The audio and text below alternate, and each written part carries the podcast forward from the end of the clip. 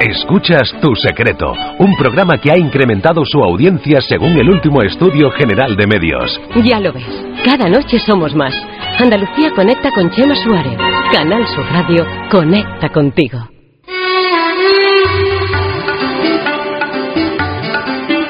En Canal Sur Radio, Tu Secreto con Chema. Todos los secretos y tu secreto con Chema Suárez.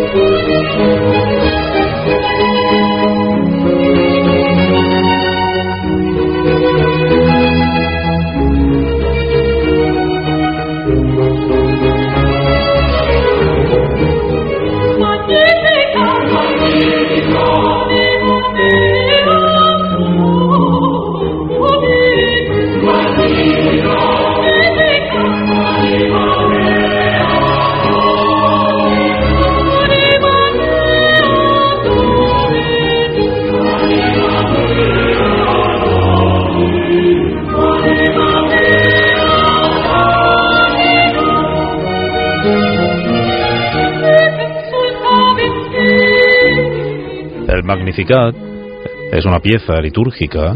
Este en concreto se remonta al siglo XVIII y sonaba en las catedrales de Andalucía eh, en aquella época. Jordi Fernández, que está absolutamente asombrado por el Magnificat. Buenas noches, Jordi Fernández. Estoy deslumbrado. ¿Estás deslumbrado? Sí, sí, sí, me encanta. me A pesar, de, a pesar de las horas de la noche. ¿no? Sí, sí, sí. Además, no, yo creo que es música para la noche, ¿no? Absolutamente. Música para el alma. Sí, te sumerge en mil estados y mil secretos. Ujú. Jordi Fernández es nuestro hombre de los secretos. Todos ustedes son nuestras personas de los secretos, porque nos pasamos la semana, las madrugadas, en Canal Sur Radio, recogiendo todos los secretos que nos interesan, que son todos los que ustedes, amigos, nos cuentan cada noche. Pero además Jordi Fernández es investigador y nos cuenta, cada vez que viene por aquí, secretos de la historia. Fruto de este trabajo son los libros que se cuentan por cuantos que ya has publicado Jordi Fernández sobre secretos. Yo creo que voy por ocho. ocho Por ocho libros, Sí.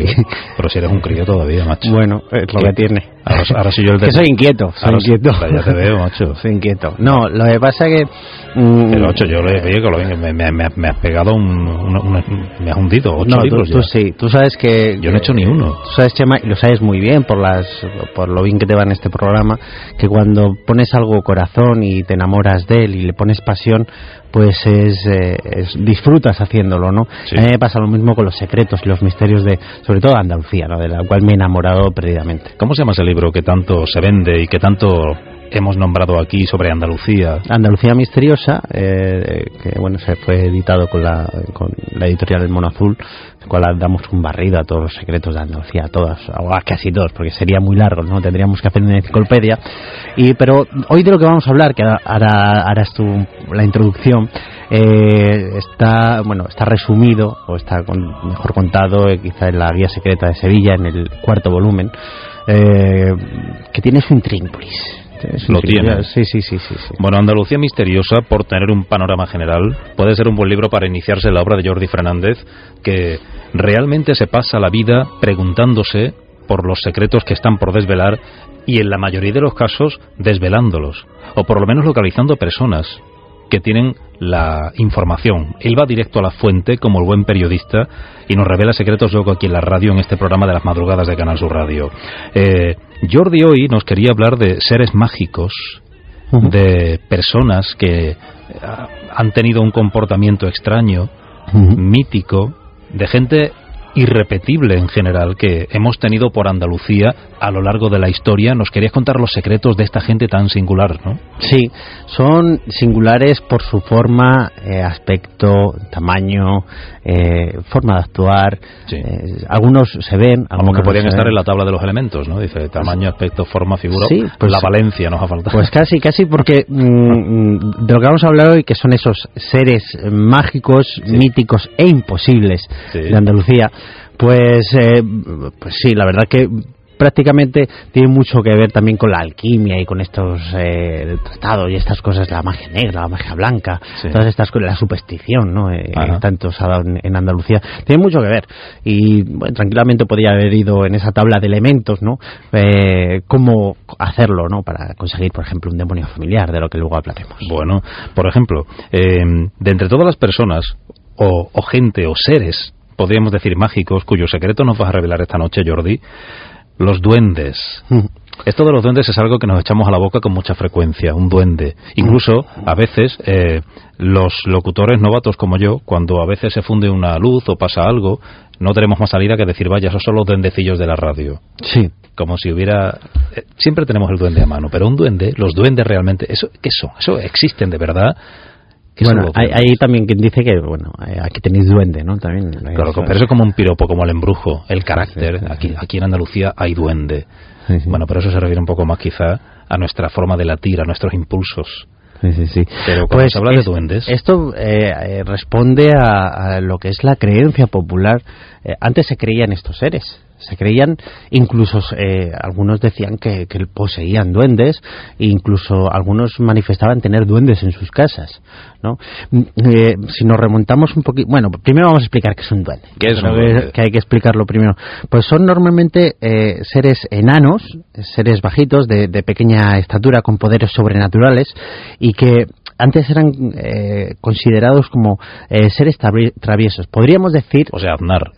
Eh, Porque me has nombrado un hombre no de muy alta estatura, con poderes. Ya no. ¿Fue un duende andar? Sí, posiblemente. Digo porque Zapatero, yo no me quiero decantar, pero Zapatero ya no entra en la definición de ser bajito. Zapatero es el hombre más corpulento. bueno, según me estás diciendo, eh, yo me remito a... Sí, sí, no, no, sí, sí, sí. Yo me voy a seguir remitiendo a... Venga, igual me he precipitado. Sí, igual me voy a seguir remitiendo lo mío. Sí. Pero habría que estudiarlo, esto que acabas de decir, ¿eh? Digo, Snar, como podría haber dicho Zapatero, nadie diga, no, es que tú, no, no, no, es que si es bajito, eh, Zapatero tendrá otra cosa, pero bajito no.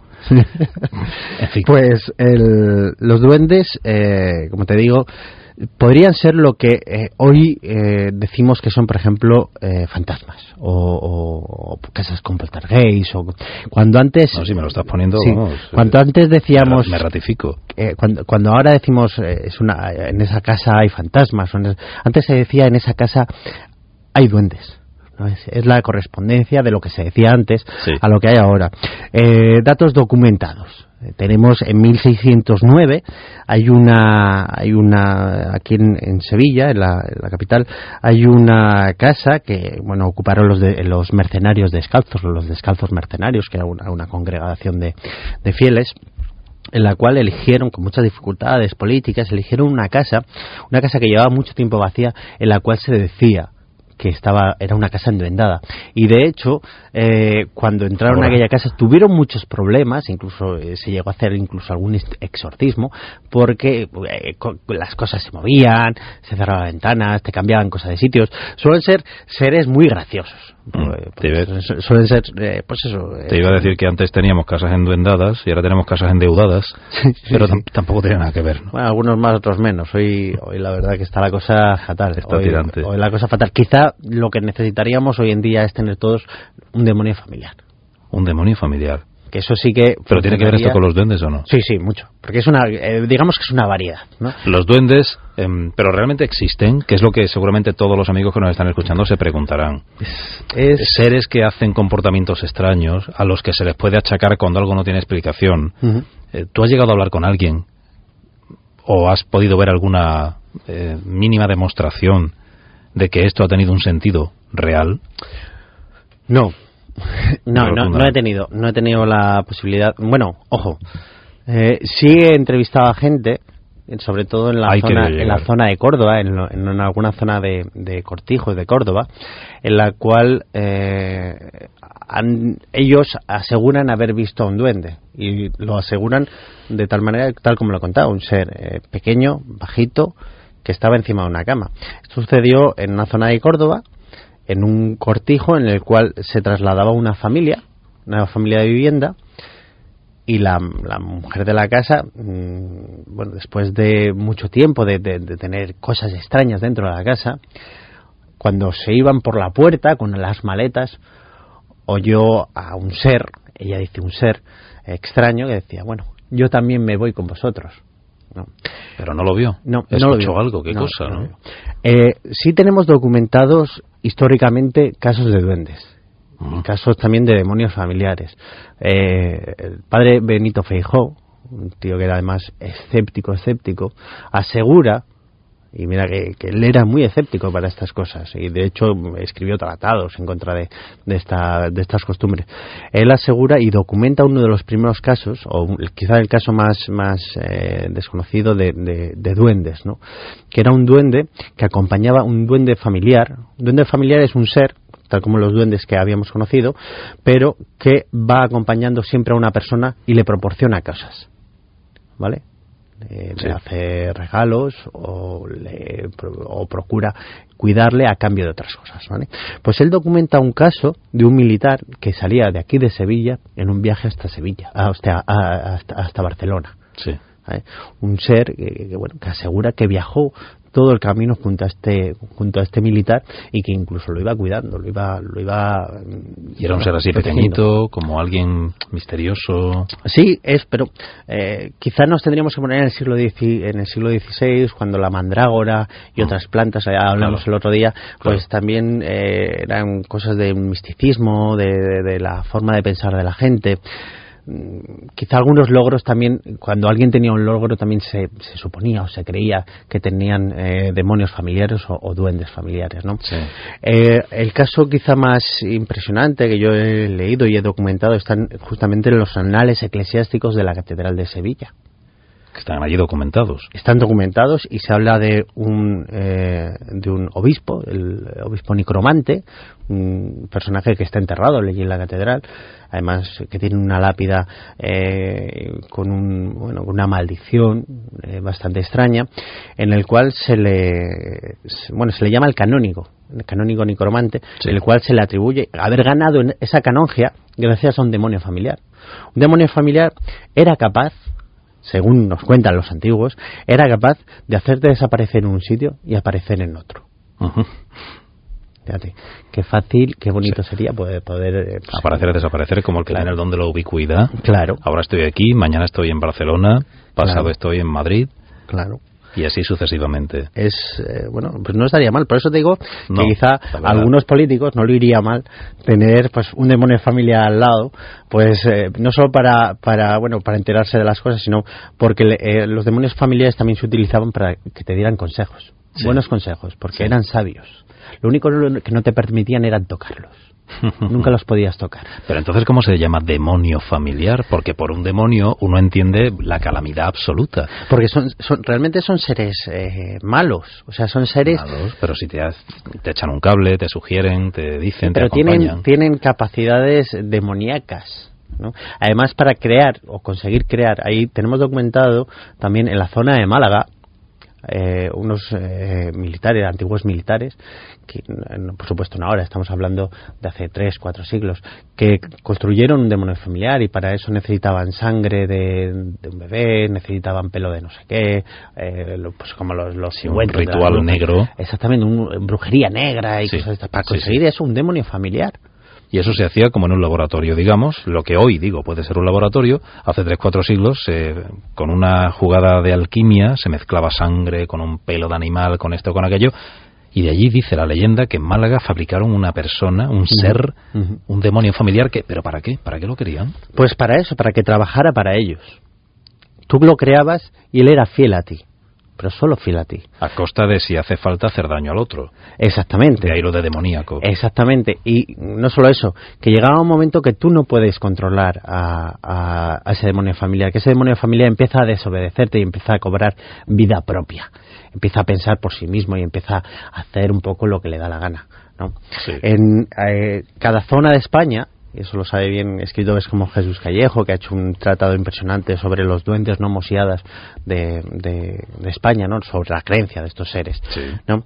en el cual eh, te, eh, se documentan eh, todos los eh, nombres que tienen en España, y aquí nos ha tocado el martinico. Aquí tenemos, martinico. aquí tenemos a los martinicos, que, bueno, que son eso, eh, seres eh, autóctonos de la provincia de Andaluza, de las provincias andaluzas, en la cual, pues bueno, se les dio ese nombre por los Martín. Hay mucha, hay muchas eh, documentos antiguos en la cual leemos va acompañado por un Martín si te pones eh, los que sabemos de qué, de qué se habla, vale, pues no, bueno, se quedaban a dos velas. Pero lo que nos está hablando es que tal personaje iba acompañado por un demonio familiar. Poseían demonios familiares. Sí. algunos decían que lo tenían, por ejemplo, los guardaban en la empuñadura del bastón. ¿no? Hay muchos que han tenido demonios familiares. Sócrates, el más famoso es el del doctor Torralba. El, doctor Torralba. El doctor Torralba, un personaje fantástico de la, de la historia de España, un, sabio que, bueno, muchos reyes le, le, pidieron incluso auxilio, ¿no? O saber lo que estaban hablando. Sí. Bueno, estas cosas son de las que eh, nos dejan a todos boquiabiertos y es lo que nos interesa a estas horas de la madrugada en Canal Sur Radio.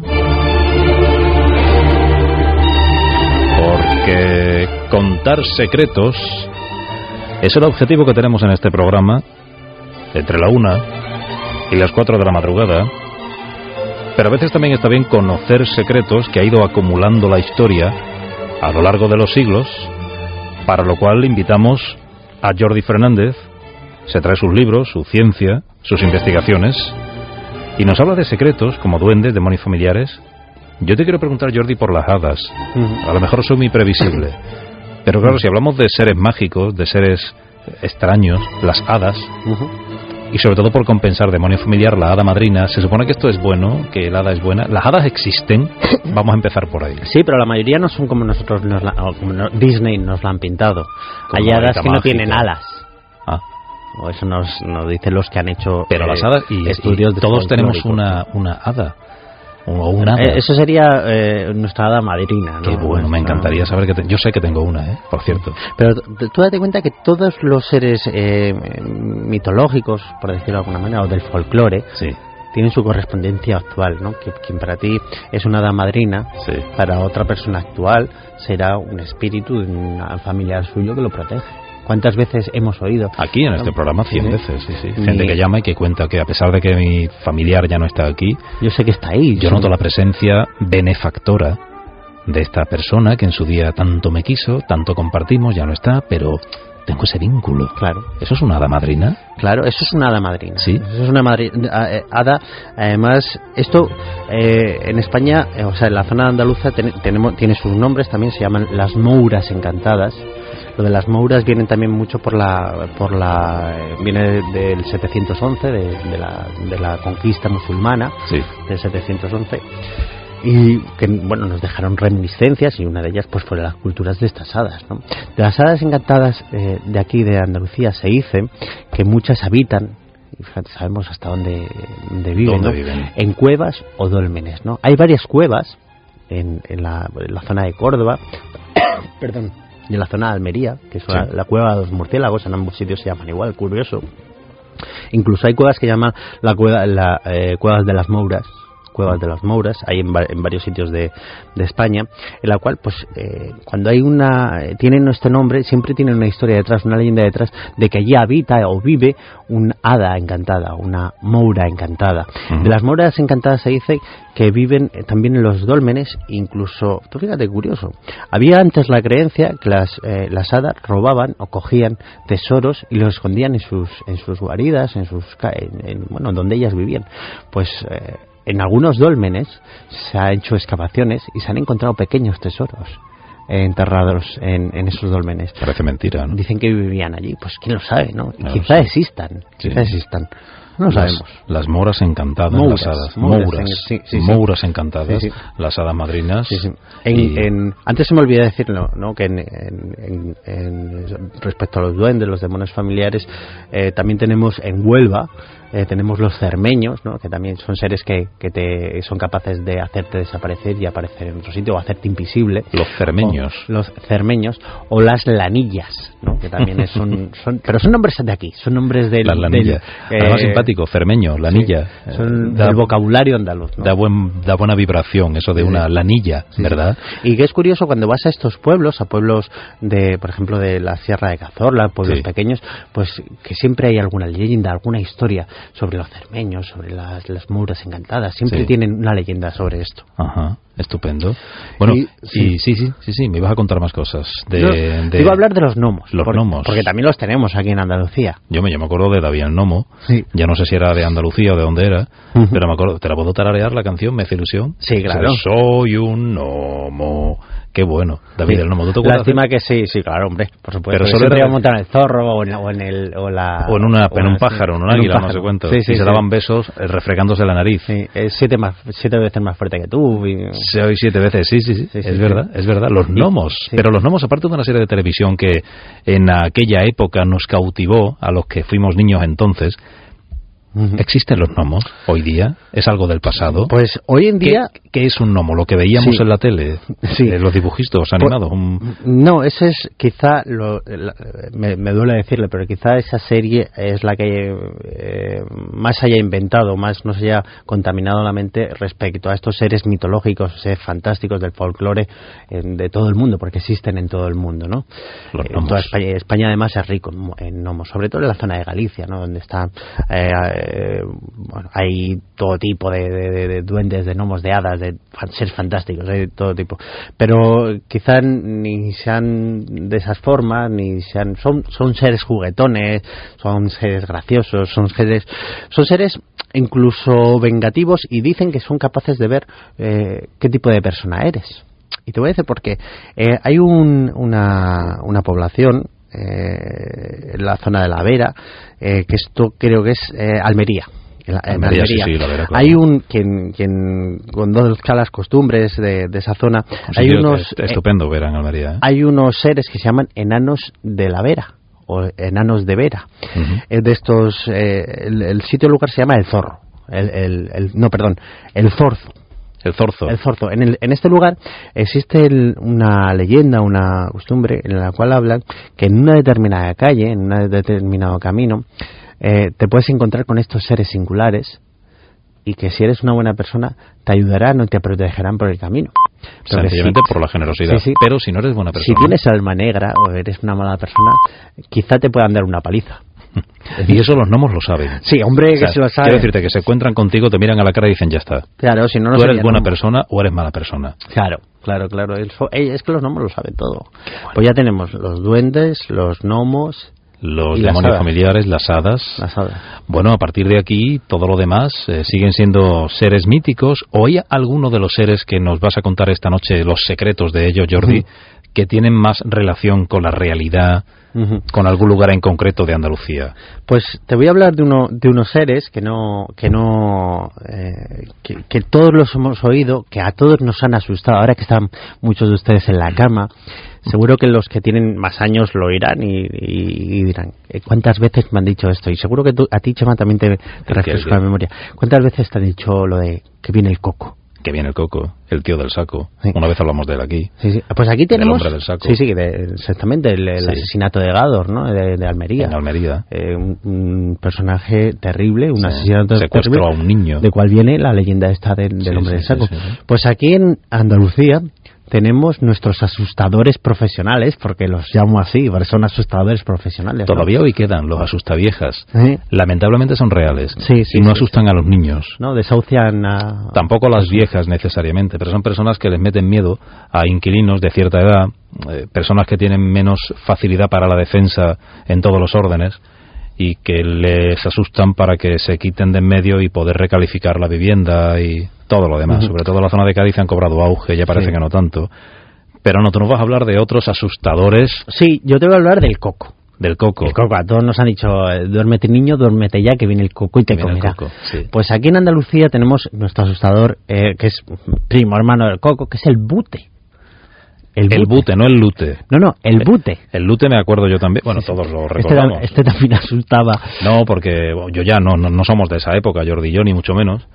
Pero es verdad que el lute sigue siendo todavía hoy un mito de cuando la España franquista era el enemigo número uno de, de toda la nación. El bute maramango. Pero en este caso nos hablas del bute con B. Sí. ¿El, bute qué es? ¿O quién es el bute? El bute es, pues eso, es como un coco, es un personaje. De él nos habla Lorca también en sus libros. Lorca, mm, gracias a los escritos de Lorca, sabemos mucho sobre el folclore andaluz muchísimo dentro de sus versos, de sus, poemas, dentro de, sus obras de teatro, nos cuenta mucho de las costumbres de Andalucía, ¿no? Eh, Lorca es un, siempre es, grato leerlo. Y eh, él nos habla sobre el bute y nos habla también de otro asustador profesional. Nos habla de la marimantiña. Del cual, sí, sí, sí, de la marimantiña. la que no recuerdo es la canción, porque cada uno tiene su, su cancioncilla, pero algo así es, no, no te subas a la cama porque la marimantiña está ahí, ¿no? O no, no desguerra en la cama porque la marimantiña está ahí. Y son asustadores profesionales andaluces, ¿no? De Andalucía, propios. de nuestra Andalucía querida y que, que, bueno, que da gusto tener asustadores profesionales. ¿Para qué vamos a importar el coco? vamos a importar otra cosa. No, no, aquí, aquí los tenemos ya. Asustadores propios en Andalucía. Sí, sí de, de, los que nos estás hablando tú hoy, sí. Mm. Ojalá, a ver si llama a alguien eh, estas semanas, eh, esta noche, para, para contarnos a ver cómo le asustaban, ¿no? Cómo le asustaban ellos en, en su madre o su Podríamos un día también. Sí, sí, sí. Cómo le asustaban, porque hoy además de educación y bienestar debe regirse por otros patrones. Asustar a un niño, mm, no sé, no está bien no porque lo diga yo, sino porque ya hay toda una eh, corriente filosófica, pedagógica, de, apoyo a un niño que no se debe asustar, sobre todo con estas cosas que no tienen explicación para criarlo al pobre crío en estas cosas. Eh, pasamos a quizá un ser ahora más eh, ser un animal extraño, un animal eh, que hemos visto alguna película. Eh, sobre él y que o, bueno hacen referencia a él alguna serie como fue Expediente X que son los chupacabras los chupacabras. Sí, esto ya también nos suena a un asustador profesional. Pero esto, aparte de los lobos, Qué asco, es, ¿no? es algo que le trae loco a algunos pastores de la, de la Sierra Morena de toda la de, toda la, bueno desde desde, Córdoba Granada sí toda la gente de, Sierra Sierra Huelva hasta, hasta mucho más allá son seres eh, descripciones hay mil o sea, seres eh, morfológicamente hablando extraños, muy extraños, los cuales dicen que asaltan al ganado y lo único que hacen no se los comen, sino que les, les secan la sangre. De hecho, hay algún atestado policial eh, de la Guardia Civil, perdón, de la Seprona, eh, documentado, en el cual han tenido que intervenir porque se han encontrado, por ejemplo, ha ido el pastor por la mañana y se ha encontrado a siete ovejas muertas pero de una extraña forma, sin sangre. pero lo más extraño de todo, Chema. Pero esto está documentado, claro. Sí, sí, sí, está documentado. hay un atestado de la Guardia en la zona, sobre todo en la zona Además es relativamente contemporáneo. Sí, sí, sí, eso está sucediendo ahora. Y sobre todo, si nos oye alguien de Llerena, de Llerena. De la zona de Llerena, seguro que lo ha oído contar. Seguro, por la, la, serranía de, de, Huelva, sí, sí, de Picos de Aroche, por este Exactamente, en Llerena, en la zona, exactamente, en la, Sierra Norte de Huelva, es quizá donde más documentada hay en toda Andalucía. Chupacabras. Casos de ataques de chupacabras. Pero nunca se vio quién atacaba. Sencillamente se encuentran la cabra y no se sabe si es Exactamente. ningún animal. Qué cosa más rara. Un animal extraño. Además, pasa una cosa extraña, que mueren desangrados, pero en el suelo no hay ni una gota de sangre y lo único que se le ve es una, eh, bueno, una pequeña eh, mordedura o un agujerito en, en, en, la arteria principal del cuerpo. O sea, que se zampa la cabra como cuando tú eras un niño Jordi, que yo lo sé, y te, te comías el polofla ese ¿verdad? Que te lo chupabas y después te dejabas el plastiquito en la mano, igual. Así se queda la cabra, como un polo Exactamente, se quedan secas de un flan, que la llaman en algunos sitios, ¿verdad? Secas. Secas. sí. Y nunca se ha descubierto qué provoca eso. No, los seres, las personas que... Hay personas que dicen que lo han visto, dicen que es? es un ser alado, que va muy rápido. Alado.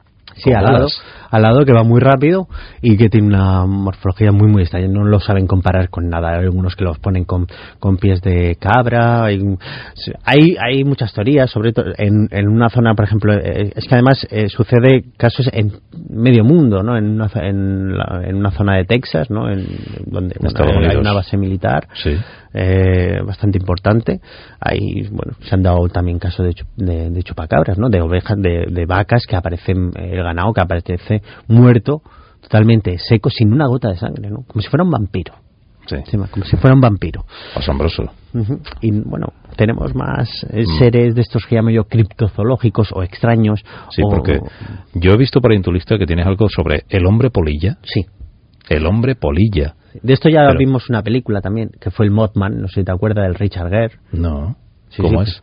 eh, bueno, que va a una, a una población americana de, bueno, de corresponsal de algún periódico y, bueno, se encuentra con un- unos casos extraños de un ser que aparece, un ser también alado, pero un ser, estamos hablando de un ser de más de dos metros de altura, Sí. que, que bueno, se le aparece a determinadas personas en la carretera y que cuando aparece este ser se sufre en la población que aparezca una desgracia bastante importante. Mm.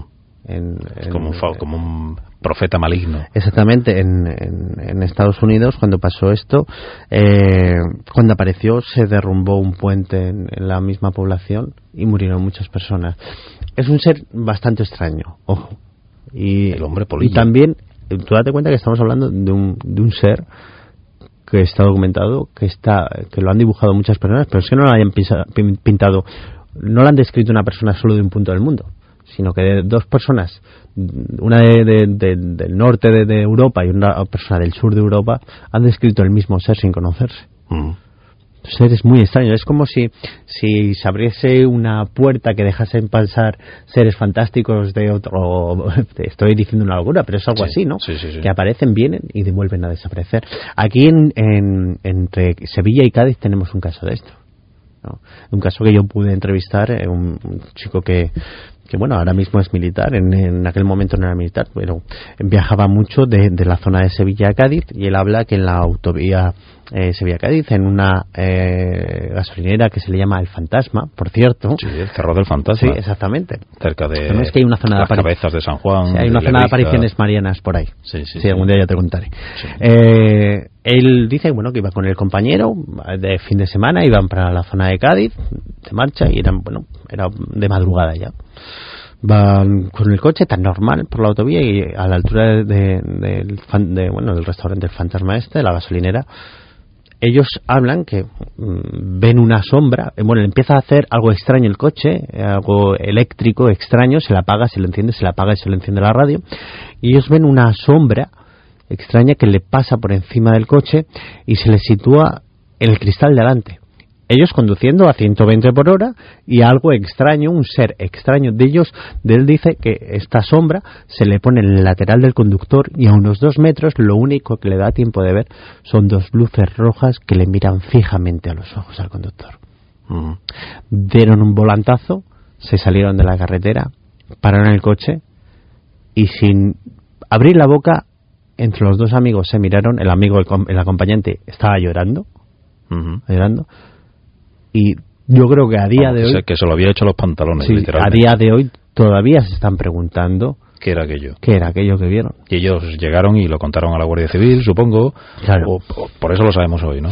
No, eh, yo, yo lo que tengo claro que son testimonios que para mí tienen la misma validez que pueden tener cualquier otro, ¿no? Sí. no tengo por qué desconfiar de estos de este tipo de testimonios pero si son si entran de este de, de este aquel, dentro de este aquelarre de seres mágicos míticos y extraños en la cual bueno, personas testifican o, o nos dicen que los han visto aquí en Sevilla o en la provincia de, de- de- de Sevilla Esta noche, en Canal Sur Radio, descubrimos secretos de seres mágicos, míticos, seres imposibles, con Jordi Fernández, eh, seres que parece que...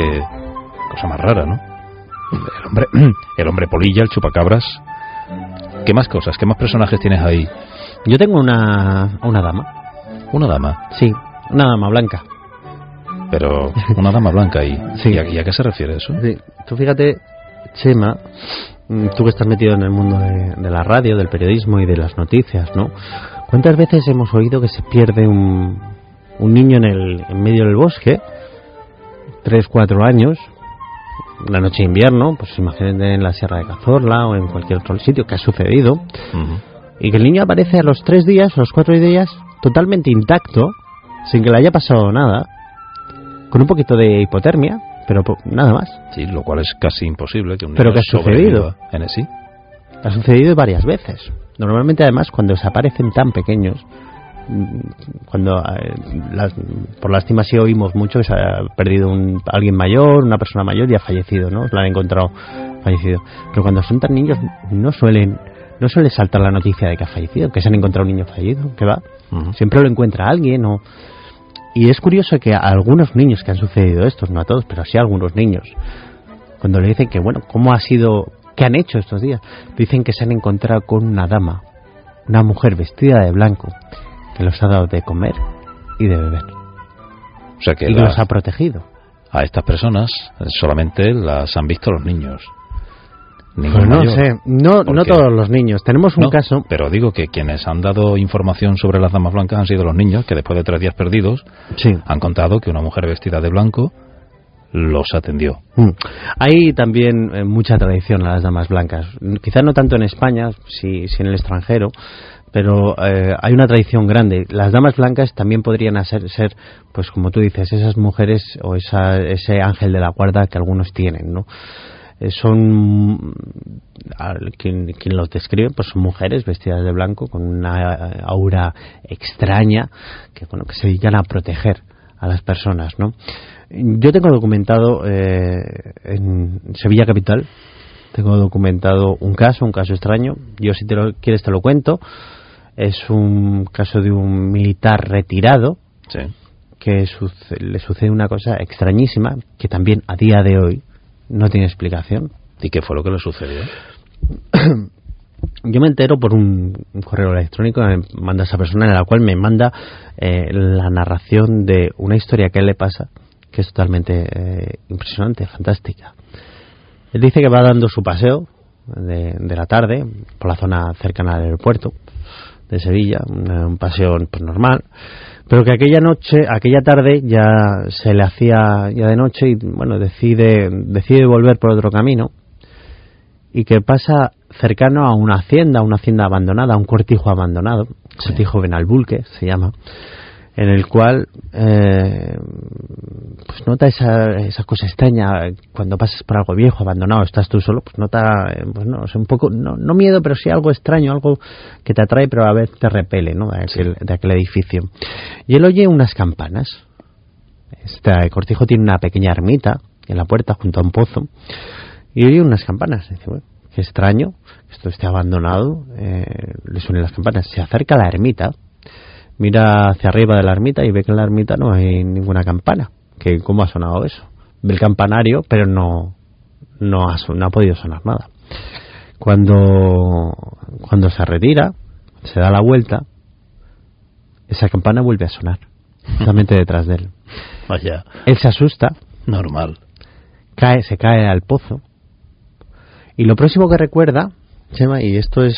eh, Pero todo esto te lo contó él a ti. esto nos lo cuenta eh, tan- tanto. Además, tengo algo que ahora te contaré en casa, que bueno, es un poco testimonio de aquello que se vivió. Quizá tengo el rostro de aquella dama blanca que ahora te voy a contar. Bueno, venga, seguimos con la historia y no te quiero interrumpir. Este hombre te cuenta todo esto que le ha pasado. Sí, sí. Un militar retirado, un 65 años, una persona normal, una persona que no tiene nada que ver con el mundo de los secretos, del misterio, de la historia, nada, nada, nada, Pero absolutamente se que ve envuelto en esta situación. que se ve envuelto en algo que él no puede comentar. Quizá, mm, quizás se coge una borrachera y le alucinó y vio esto. Sí, pero no tiene por qué ser así tampoco. Pero no tiene por qué ser así. Vamos a pensar que el hombre... Claro, pero es lo que te estoy diciendo. Entonces, él lo próximo que recuerda es encontrarse en una de las habitaciones de dentro del cortijo, en la segunda, en, la primera planta, en la segunda habitación entrando por la escalera, y ve a una entre, entre mareos, entre a despertándose un poco de, de, pues, de haber perdido el conocimiento, eh, ve acercarse a él una, una mujer, una mujer vestida de blanco, la cual él llama la dama blanca, que le trae una botella de agua de cristal, una de estas azules antiguas, le da de beber y le dice, no te preocupes, todo está bien, voy a llamar a los demás. Sale por la puerta y aquella, eh, aquella mujer, aquel hombre, eh, espera, pasa el tiempo, la mujer no aparece y dice, bueno, se levanta y cuando va a salir de aquella habitación se da cuenta que las escaleras por las que se supone que él ha subido no existen esas escaleras están totalmente derruidas rotas Como Entonces- si hubiera sido todo un sueño. Claro, él, él se- sí, pero él está en la segunda, en la- en- él está en esa segunda habitación, en la primera planta. Sí, sí, sí. Ha Y entonces él se pregunta, ¿cómo me han subido aquí? Y lo, y lo, y lo que dice él, él, que es lo que eh, más le, le- bueno, le, le fascinó, ¿no? ¿Quién me ha salvado la vida? ¿Quién me ha sacado de un pozo? ¿Ha sido esta mujer? ¿Cómo, cómo lo ha hecho?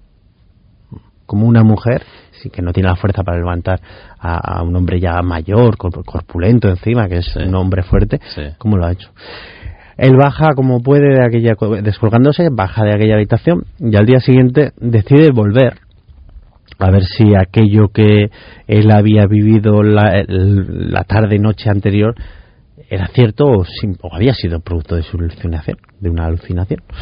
Entonces él llega al, al cortijo, logra subir a esa segunda planta y cuando está en esa habitación en la cual ha, bueno ha, visto aquella eh, dama, lo único que hay de testigo, por decirlo de alguna manera, testigo eh, histórico de aquella, de que es un cuadro, un cuadro en una, en- colgado en una cuerda, un cuadro que yo tengo en casa, eh, que casi salimos un día el cuadro y yo por la ventana cuando lo vio mi mujer, por supuesto, cuando lo, lo leyó de que iba aquel cuadro. Claro. Y, De aquí y- salís el cuadro y tú los dos. entonces, cuando nosotros quedamos con este, con este hombre y nos cuenta la historia, nos entrega el cuadro y, me- y nos dice que nos da eso, nos cuenta la historia, nos da esta exclusiva para que nosotros la divulguemos con una condición, con que nosotros intentemos encontrar a esa mujer.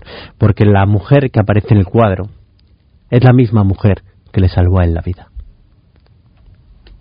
Una dama blanca. Vaya. Y lógicamente no lo habéis podido localizar a esta mujer.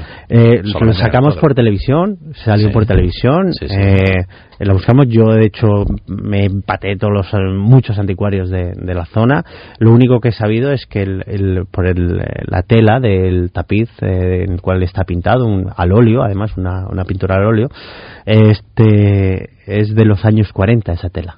Ujú. Es lo único que, que sé. No, no hemos encontrado nada, nada más. Bueno. Una eh, mujer guapa, además. eh, puede guapa. que sea un secreto que te está esperando todavía para que lo descubras dentro de cuando convenga. Sí. Cuando convenga, lo vamos a pensar así. Bueno, en el tiempo que tenemos por delante, Jordi, eh, me gustaría que me hablaras también de otros seres extraños que ha habido por Andalucía a lo largo de la historia, más o menos cercanos eh, a, esta, a este tiempo y que tiene mucho de, de qué hablar. Pues si te parece vamos a hablar mm, del hombre pez. El hombre pez. Fantástico. Tenemos dos en Andalucía famosos. Bueno, Dos hombres uno, peces. uno menos famoso y otro eh, uno histórico, otro y otro no tan histórico. A ver, conocemos los hombres rana, Sí. son los buzos, eh, ¿no? Bien. Pero los hombres peces, un Sí. hombre pez, ¿qué es eso?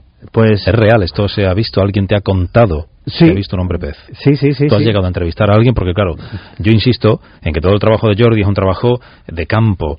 Él ha acudido a los lugares en donde se cuentan cosas y ha entrevistado a la gente, ha revisado pruebas, en fin, para poder construir todo esto que luego cuenta en sus libros o que nos cuenta aquí, en la noche en Canal Sur.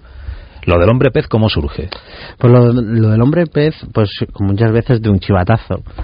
Que alguien te cuenta que este me ha contado, que me ha dicho, que me ha... Yo me dirijo, si te parece, no voy a decir el parque, por, El lugar, por vale, para no levantar el lugar. Sí voy a decir que está en las orillas del Guadalquivir. ¿vale? Es un parque bastante importante, eh, un parque recreativo en el cual, eh, bueno, a los- las personas pasan el el- el- las horas del fin de semana que jueguen los niños. Y a mí lo que me cuenta eh, uno de los jardineros que cuidan aquel parque es que él, una mañana, a las 8 de la mañana, temprano, pues fumándose un cigarro en el embarcadero de aquel parque, ve estupefacto como un ser extraño, Vamos a ver. sí, sí, como un ser extraño, eh, claro, yo le decía, bueno, un buzo, buzo, ¿no? Sí. dice, bueno, es que un buzo... Un buzo, y que nadie se ofenda por lo de ser extraño, por si algún buzo nos está escuchando. No, no. no, no, pero él vio en el agua algo con forma de hombre que nadaba y tú pensaste sería un buzo. ¿Y, y él qué te contesta? Claro, hombre, pero siempre vas buscando la, La eh, lógica. La lógica, lo racional, ¿no? Claro. Y él me dice que no, que, que no era un buzo principalmente porque esta persona se mantiene de pie en el agua. O sea, que camina sobre las aguas. Sí, sí, tiene esa capacidad. Tiene esa capacidad. Él habla de un traje ceñido, blanco, que lo único que hacen, salen del agua, lo miran, se eran dos, eh, se vuelven a meter al agua y bajan el Guadalquivir otra vez. Y desaparece todo. Es alucinante. Es alucinante. El hombre pez. el hombre pez. Eh, tenemos otro caso. Y Otro este, caso de hombre pez. Sí, y este ya es muy documentado porque incluso tenemos la fecha de eh, la, la partida de, eh, de nacimiento y tenemos la partida en la que cual se le da como fallecido. Ya sabes que cuando si tú desapareces, Dios no lo quiera, más que nada porque me tienes que pagar eh, a fin Sí, de sí. mes. y- Pero no te preocupes que Dios lo quiere, ¿eh? Vale, como, vale. como decía Urbano en la- el Papa en la Cruzada, Dios lo quiere. Adelante, arrasemos Tierra Santa. Bueno, pero si tú te vas, que- como se dice antes, a comprar tabaco y que- no vuelves. Que yo algún día desapareceré, no tengas ninguna duda, Mm. que la cascaré tarde o temprano. Mm. Y- ¿Pero por qué? ¿Por qué dices esto? Porque tenemos eh, documentado un, un- un personaje que, que desaparece en las aguas de eh, Santander, Sí. fíjate que lejos de aquí, ¿eh? Sí. y aparece en las aguas de... Bueno, ap- desaparece en Liérganes, eso está en Santander, y aparece en, la- en las costas de Cádiz, Pero desaparece en un río. O en el mar. en el mar, Y, y aparece en Cádiz. O sea, desde el Cantábrico. Lo- a los años. A los años. Sí. Ya sé que lo que estoy contando, por- cualquiera puede decir, es que este hombre está loco. Lo que nos está no tiene ninguna lógica, pero tú has hablado con alguien. O sea, ¿cómo, cómo has conocido Es un caso documentado, es un Caso que, los historiadores nos lo han dado, los historiadores quizá más heterodoxos Sí, pues nos lo han dado, en el cual se, se conoce perfectamente el nombre de esta persona y se conoce la, eh, cómo, dónde vivió y todo. Te, te cuento la historia brevemente. Eh, aparece un personaje, bueno, en, San- en Santander, sí, en Santander, hay un chaval joven, se mete al agua, un chaval que le gusta mucho nadar, se mete, además que era buen nadador, se mete al agua y, bueno, pues mira que se ha ahogado, ha desaparecido dentro del agua, mm, qué, qué mala suerte, qué mala Sí. suerte. Bueno, pues nada, a cabo de siete años, eh, unos pescadores, la bahía de Cádiz, pescan un... fue perdona, pescan algo. Sí, creo que fue en aguas de Huelva, pero bueno, lo llevan a... Bueno, cerca en todo caso. Sí, eh, pescan un, un hombre, Sí. un hombre que ellos eh, aseguran decir que tenía una serie de escamas en las manos y que las manos las tenía palmeadas, palmeadas como pueden ser los patos, Sí. parecidas. Sí, sí. Bueno, pues nada, se llevan este hombre al pueblo, lo acoge el cura del pueblo, lo pone. Bueno, ah, pero pues- estaba vivo. Sí, sí, estaba vivo. Pensaba claro. que se lo lleva a los pescadores No, en las redes, pero. Estaba vivo, claro, hombre vivo. con escamas y con las manos preparadas para nadar. Por lo que dicen, comía como un loco, además. O sea, que comía mucho. Y... Bueno, resulta que el, el, hombre pez, este, lo único que sabe decir es eh, liérganes. y bueno, pues este hombre, ¿qué, qué está diciendo? Esto de liérganes, ¿qué es? Hasta que parece a un cura que conoce aquella población de liérganes, o que le suena, o que. Dice, bueno, ¿tú no- este hombre no estará diciendo liérganes. Se coge al hombre pez, se lo lleva para Santander, esto desde Cádiz a Santander. Se lo lleva para Santander y da con la madre del personaje de- del, del personaje este. Pero es increíble y eso está documentado. Eso está totalmente documentado, Chema. Increíble. Un día vamos a hacer, no lo quiero extender, pero un día vamos a hacer un monográfico sobre a un pez de Liérganes, porque es una historia fascinante y muy, muy, muy documentada. ¿Y esto en qué año sucede más o menos? Pues que eh, creo que es siglo XVIII por, por, por esa época. No, desaparece te- no- no sé decirte la fecha. Cantabria, en la cornisa cantábrica, aparece en las costas de Cádiz. Años después, este hombre solo sabía decir el nombre de su pueblo, eso es amor a la tierra, por cierto.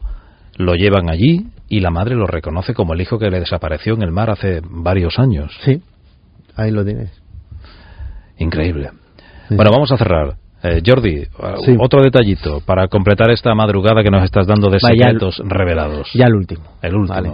Imagínense que están ustedes en, el- en un puente, en el puente de Triana, por ejemplo, el famoso puente de Triana, y ven un ser extraño, tan, tan extraño como pudiese ser una serpiente gigante, o el, el monstruo del lago Ness, Sí, pues eso en el Guadalquivir. una serpiente gigante. Mm, Sí, sí. Pues eso está, aunque nos parezca extraño, eso está documentado. E incluso hay una fotografía de ese ser. O sea que eso es reciente relativamente. Eso está en el, voy a decir la fecha exacta además, en un periódico que se traslada al 14 de junio de 1852 en el periódico El Sevillano. Sí. Hay una fotografía de un ser, eh, de una serpiente gigante, medía una barbaridad de metros, 7-8 metros, que va remontando todo el Guadalquivir. De hecho, fue una expectación aquí en Sevilla. Todo el mundo salió al, al río a ver aquel animal que, bueno, que cuando le pareció bien dijo, uy, esto no es mi hábitat, que me hacen mirando, me voy a dar la vuelta y se fue un Guadalquivir para abajo. Y nunca más, se, nunca supo. más se supo.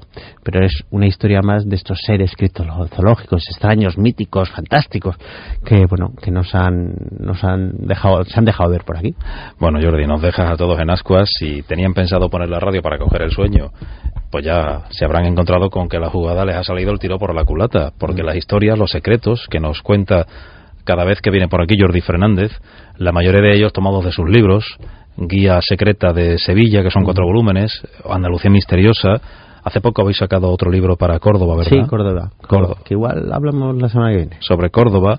Bueno, ya ven que nos cuentan secretos que lejos de conciliar el sueño nos hacen cavilar, cavilar, cavilar. Esa era la intención, acompañarles y que pasaran un rato agradable también con nosotros descubriendo secretos. Jordi Fernández, muchas gracias por estar con nosotros. Me voy porque tengo prisa porque ahora soy eh, asustador profesional. Mira.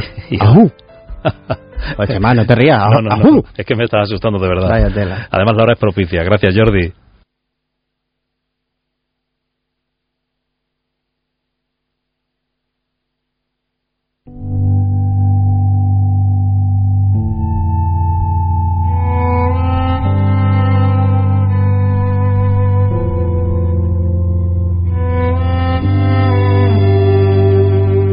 Van a ser las 4 de la madrugada, amigos. ¿Cómo pasa el tiempo cuando se está en buena compañía, verdad?